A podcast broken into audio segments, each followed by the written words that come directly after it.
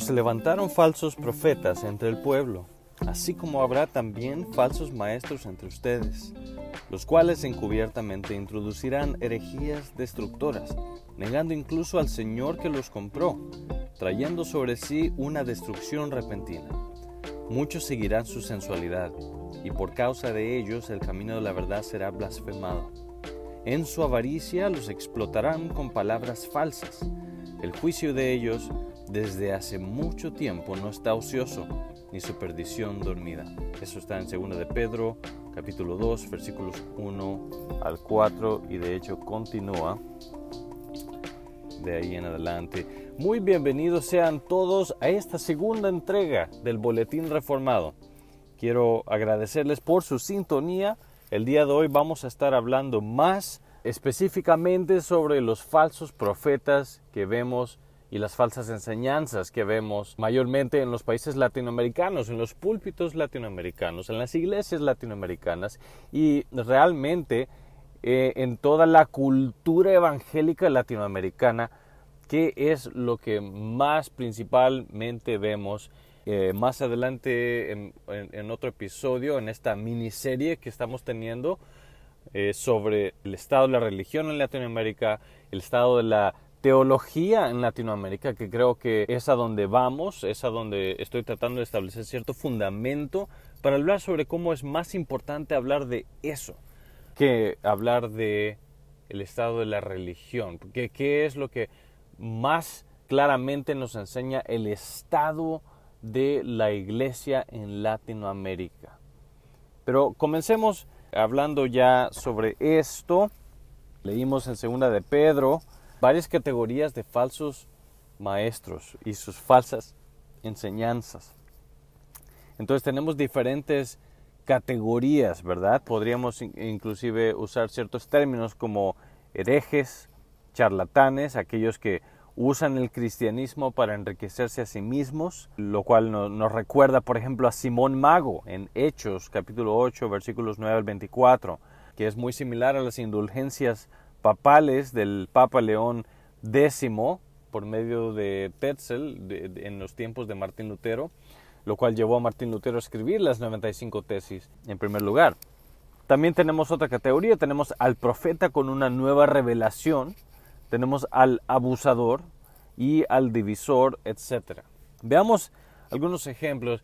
Y, primero que todo, yo tengo muchas muy lindas memorias, eh, recuerdos de mi infancia, de, de, yo ir creciendo, de escuchar a Marcos Witt, de escuchar a Jesús Adrián Romero, escuchar a Marcos Barrientos, toda esta música, ¿verdad? Que es parte de nuestra cultura evangélica y muchas canciones que son buenísimas, inclusive hasta el día de hoy me, encanta escucharlas.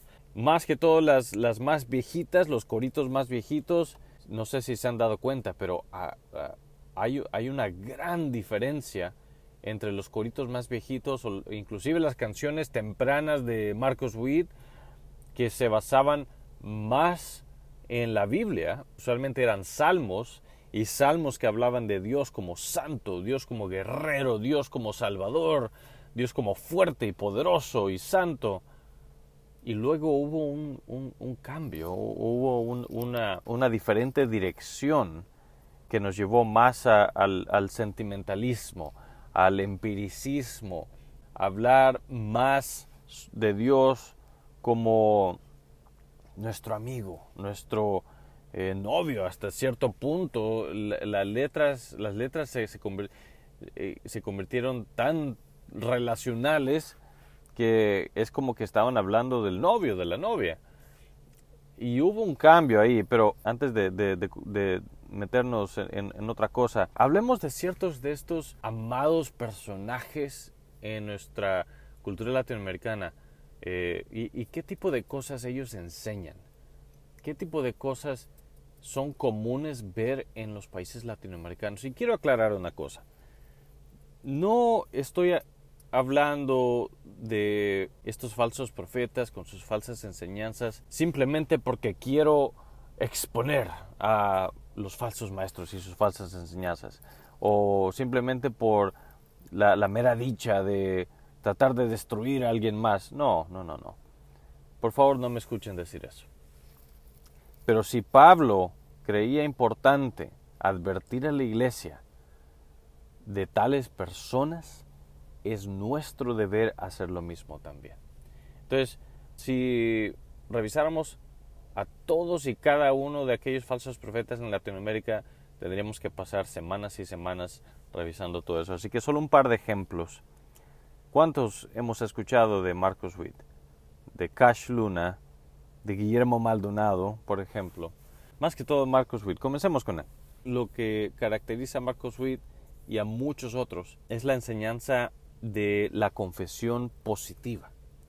¿Qué es la confesión positiva? Aquella enseñanza que realmente se alinea más con las religiones orientales, con los, los cánticos esos de casi como mantras, en los que si repites algo lo suficiente se va a hacer realidad. En, en el libro de Marcos Witt, titulado Dile adiós a tus temores, él dice lo siguiente, y escuchen con atención. Las palabras tienen una manera poderosa de poner en acción nuestra fe. Si nos escuchamos decir algo, es más probable que nuestro sentido de fe sea activado. Por ejemplo, si me escucho decir, soy un hombre de éxito, sé que me irá bien el día de hoy, se activa el pensamiento positivo porque me escuché decirlo. Mi mente, mi corazón y mis emociones son más propensos a creer que eso puede suceder porque me escucharon decirlo. Escuchen lo que dice Joe Austin. Al decir algo con suficiente frecuencia, con entusiasmo y pasión, muy pronto su mente subconsciente comienza a actuar sobre lo que está diciendo, haciendo lo necesario para lograr que esas palabras y pensamientos se cumplan. Otra vez, Witt, repetir mil veces una frase o hablar en voz alta lo hacemos para activar la fe en nosotros. La fe es poderosa en el ser humano. Ahora déjame hacerte una pregunta. Al escuchar eso, ¿recuerdas si Jesús alguna vez cuando sanaba personas les decía, eh, cuando le vinieron los leprosos o el, el hombre con la mano seca, alguna vez él dijo, ve y repite varias veces, soy limpio, soy limpio, soy limpio. ¿Alguna vez viste a Jesús hacer eso o ese es el, el patrón que nos dejó el Señor Jesús o los apóstoles? ¿O vemos los profetas hacer eso? Claro que no. Absolutamente no. Vamos a Primera de Corintios y sí vamos a pasar un poco de tiempo en las Escrituras. Segunda Corintios 4 y 5. Y mi mensaje y mi predicación no fueron con palabras persuasivas de sabiduría, sino con demostración del Espíritu y de poder. Ahora, muchos de estos falsos profetas se quedarían hasta ahí, ¿verdad?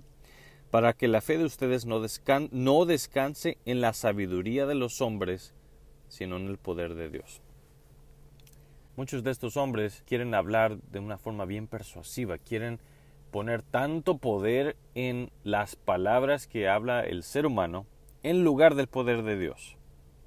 Veamos ahora Salmo 19, 7. La ley del Señor es perfecta, que restaura el alma. El testimonio del Señor es seguro, que hace sabio al sencillo. No debemos buscar nuestra sabiduría en las palabras de los hombres, sino en la ley del Señor. Solo ella es perfecta.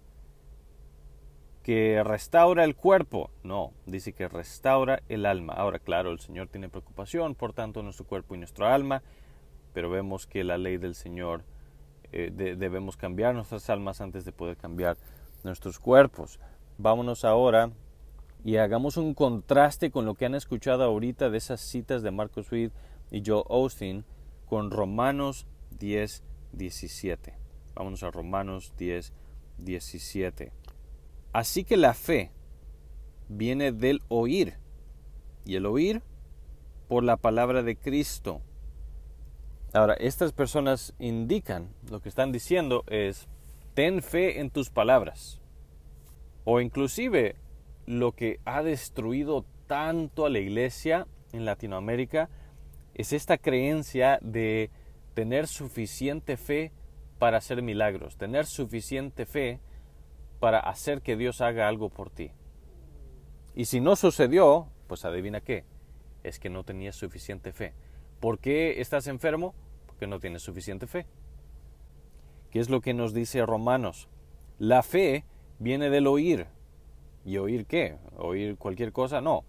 Oír las palabras de los hombres, oírte a ti mismo. Acuérdate como eh, Marcos 7 eh, recalcó que debes oírte a ti mismo. Si tus sentidos y tu cuerpo te oyen, se oyen a, sí mismos o, oyen tu voz, es más probable que harás que suceda algo. Que nos dice Romanos? La fe viene del oír y el oír por la palabra de Cristo.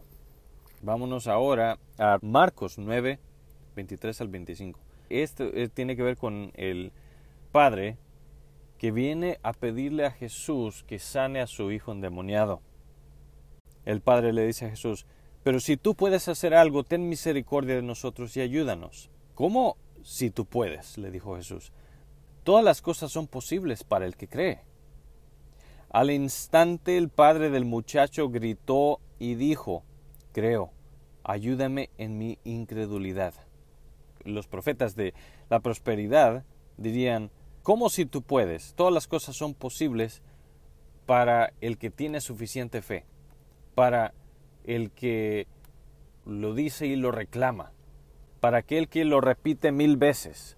No, dice, todas las cosas son posibles para el que cree, para el que tiene fe, para el que desespera de sí mismo y deposita su fe completamente en aquel que sí puede, que es Dios.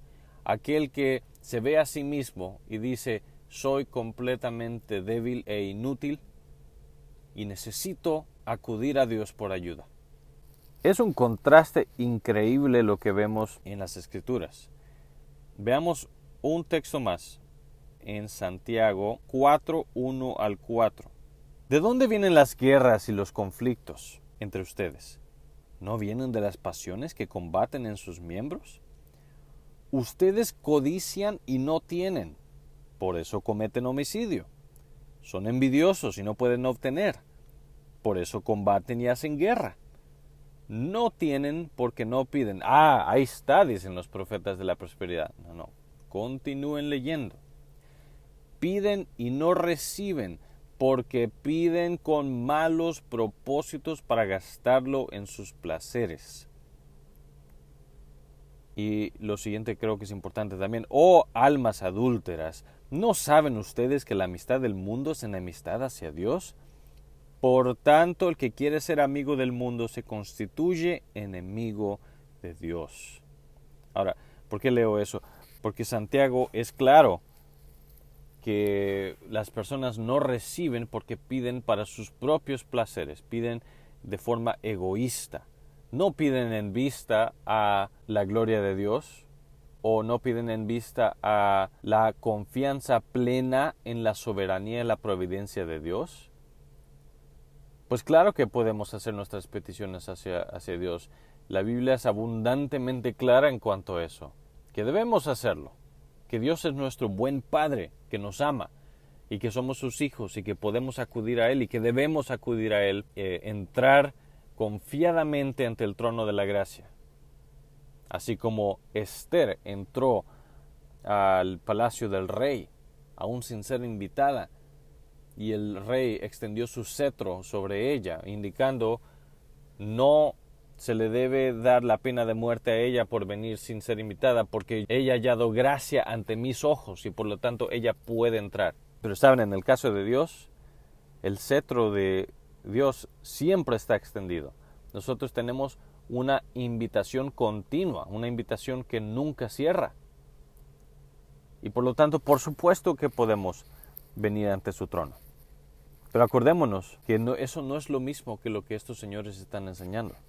Solo hay un Señor de la providencia. No podemos nosotros cambiar nuestro futuro por la mera repetición o por el simple hecho de decir algo varias veces o de obligar a Dios a que haga algo. Muchos de estas personas hablan así. Eh, Kenneth Copeland es uno que habla de esa manera. Eh, dice que podemos obligar a Dios a hacer cosas para nosotros. Cash Luna, por ejemplo, usa la llave que Dios te ha entregado, dice él. Veamos, por ejemplo, Guillermo Maldonado. No pida menos de un millón. Yo tengo el poder para multiplicar el dinero.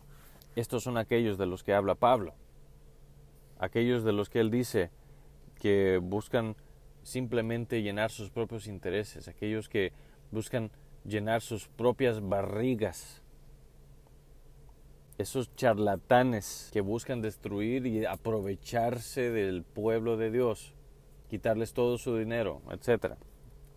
Este es el trasfondo de la iglesia latinoamericana. Y si no es así de obvio, entonces tenemos aquellas que simplemente no predican el Evangelio.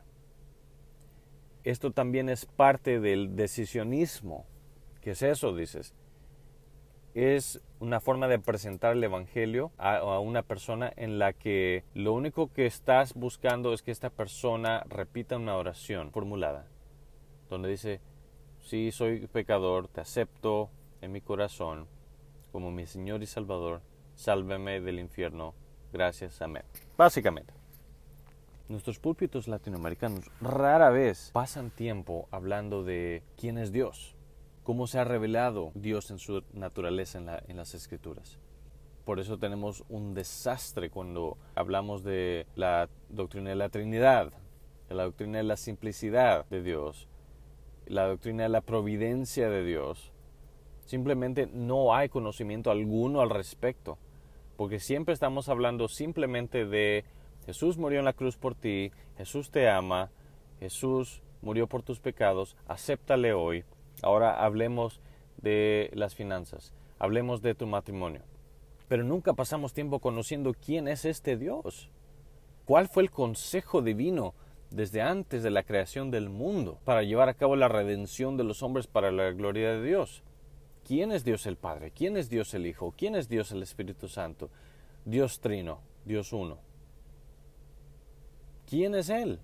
¿Quién es el hombre? ¿Qué es el pecado? ¿Por qué necesitamos redención?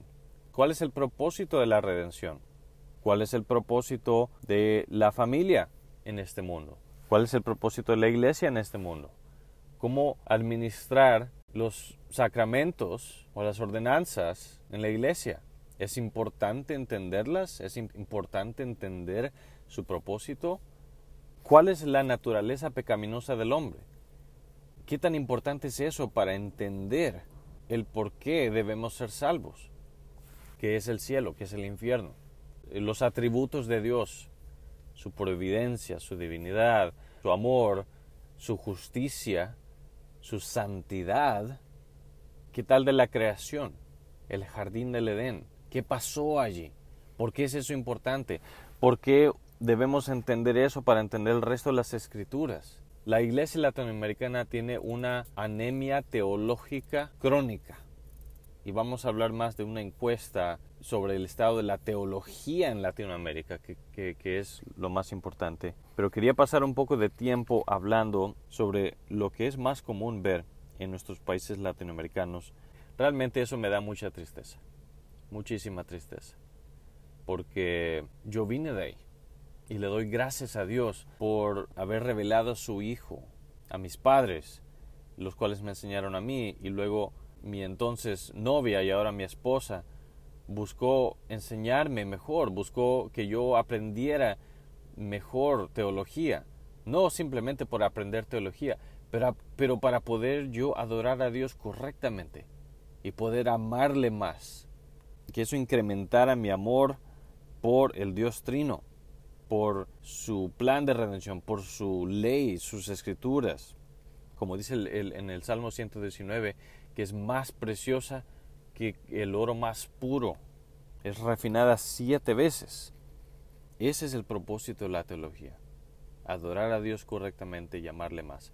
¿Cuál es el fin del hombre? Acuérdense del catecismo de Heidelberg. ¿Cuál es el fin principal del hombre? Adorar a Dios y disfrutar de Él para siempre. Debemos corregir ese pensamiento que la teología es simplemente algo, algo frío, algo aburrido o algo que, simplemente va en contra de la palabra de Dios, porque eh, es algo que endurecería nuestra relación con Dios, no es algo orgánico, no es algo bíblico, no, no, no, al contrario, como, dice, como dijo R.C. Sproul, todos somos teólogos. La cuestión es, ¿qué tipo de teología tenemos? ¿Qué, entendimiento tenemos de Dios? Esa es la pregunta.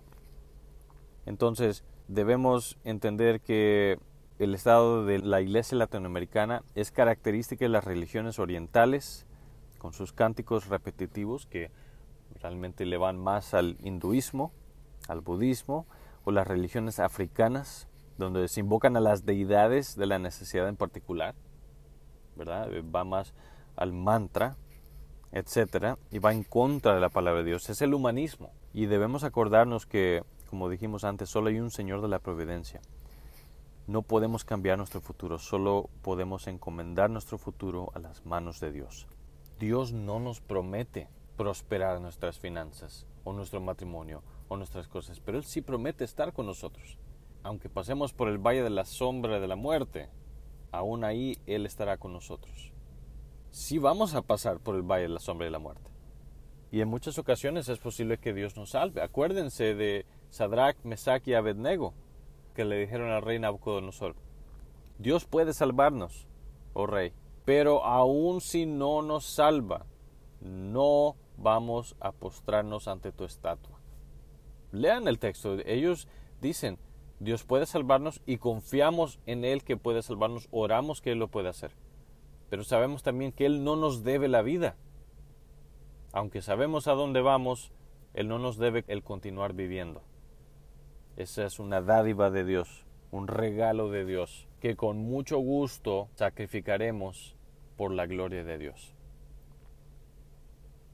Mi objetivo con todo esto, como dije al principio, no es criticar por criticar, no es destruir a alguien o hacerte sentir incómodo si te sientes incómodo, pero nada más para recapacitar, para darnos cuenta que al final de cuentas nuestra solidaridad no, no la debemos a los hombres, la debemos a Dios. Debemos ser fieles a Dios antes de ser fieles a los hombres.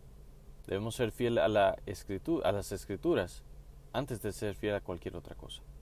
Es de hecho nuestra fidelidad y solidaridad con Dios y sus escrituras que luego va a regir y dictar cómo nos vamos a relacionar con otros y cómo hacer otras cosas. Entonces, ¿con qué quiero dejarte hoy? ¿Qué puedes hacer tú? Primero que todo, lee la palabra de Dios lee la palabra de Dios y compara lo que estés escuchando con lo que la Biblia te dice. Puedes eh, revisar estos, estas otras escrituras, leerlas en tu propio tiempo. Primera de Timoteo 6, 3 al 5, Hechos 8, 9 al 24, Primera de Juan 4, 1, Segunda de Pedro 2, 2, Judas 1, 4, Judas 1, 18 al 21 compara las escrituras, también mira que como dijo Salomón, no hay nada nuevo bajo el sol. Absolutamente nada. Compáralo. Ahora, aparte de leer las escrituras, también busca orar, hablar con Dios. Pedirle que Él ilumine tu mente y tu corazón para entender su palabra y ver si estas cosas son ciertas. Ser como los bereanos, los de Berea, en Hechos creo que capítulo 17 donde el mismo apóstol Pablo les estaba hablando y ellos aún así tenían que comparar lo que Pablo estaba diciendo con las escrituras para asegurarse que lo que Pablo, un simple hombre, estuviera diciendo concordara con lo que la Biblia, la palabra eterna de Dios, estaba diciendo.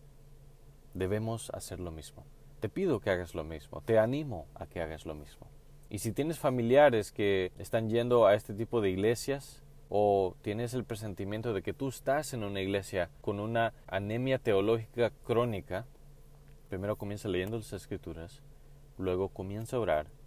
Y en cuarto lugar, déjame animarte a considerar asistir a una iglesia fiel al Evangelio. Juan Calvino en sus institutos escribió en el libro cuarto, capítulo 1, sección 9, en cualquier lugar donde veamos la palabra de Dios predicada y escuchada con pureza y las ordenanzas administradas de acuerdo a las indicaciones de Cristo, ahí no debe haber duda de que una iglesia de Dios existe.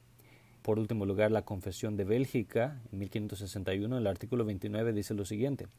Las características por las cuales la iglesia verdadera es conocida son las siguientes si la doctrina pura del Evangelio es predicada ahí, si mantiene la administración pura de las ordenanzas como fueron instituidas por Cristo, y si la disciplina de la Iglesia se ejercita para castigar el pecado. En resumen, si todas las cosas son manejadas de acuerdo a la palabra de Dios, si todas las cosas contrarias a ella son rechazadas, y si Jesucristo es reconocido como la única cabeza de la iglesia. Acuérdense que en el contexto estamos hablando del tiempo de la Reforma y Roma, el catolicismo romano indicaba que era el Papa el que era la cabeza de la iglesia. Entonces los, los reformadores y los protestantes realzaban la verdad de que una iglesia verdadera se caracteriza por no solamente proclamar, pero en enseñar, en vivir y en aplicar la verdad de que Cristo solamente es la cabeza de la iglesia. También quiero, en último lugar, animarte en no solamente procurar asistir a una iglesia fiel al Evangelio, como acabo de escribir en esas citas, pero también de comenzar a escuchar buena enseñanza. aunque el mundo latinoamericano evangélico carece, a comparación del mundo anglosajón, de teología reformada o teología sólida en español, hay muchos ministerios que son fieles. Hay muchas iglesias que son fieles y hay bastante material en YouTube, hay bastante material en el Internet que puedes comenzar a escuchar para ver el contraste entre la buena enseñanza y la falsa enseñanza. La enseñanza que va a llevar a tu corazón a cantarle a Dios como Él quiere que tú le adores, eh, como Él lo describe en su Biblia, en su palabra, y otras que no. Y por eso tenemos en nuestra página de Facebook, en el Boletín Reformado, si nos sigues ahí, si le das me gusta o le das like a nuestra página, compartimos esos recursos en español. Eh, y puedo mencionar varios ahorita, eh, pero síguenos en nuestra página y verás más. Algunos de los que se me ocurren ahorita son la iglesia Valle de Gracia. Hay un pastor aquí local, cerca a mi ciudad, el pastor Valentín Alpuche.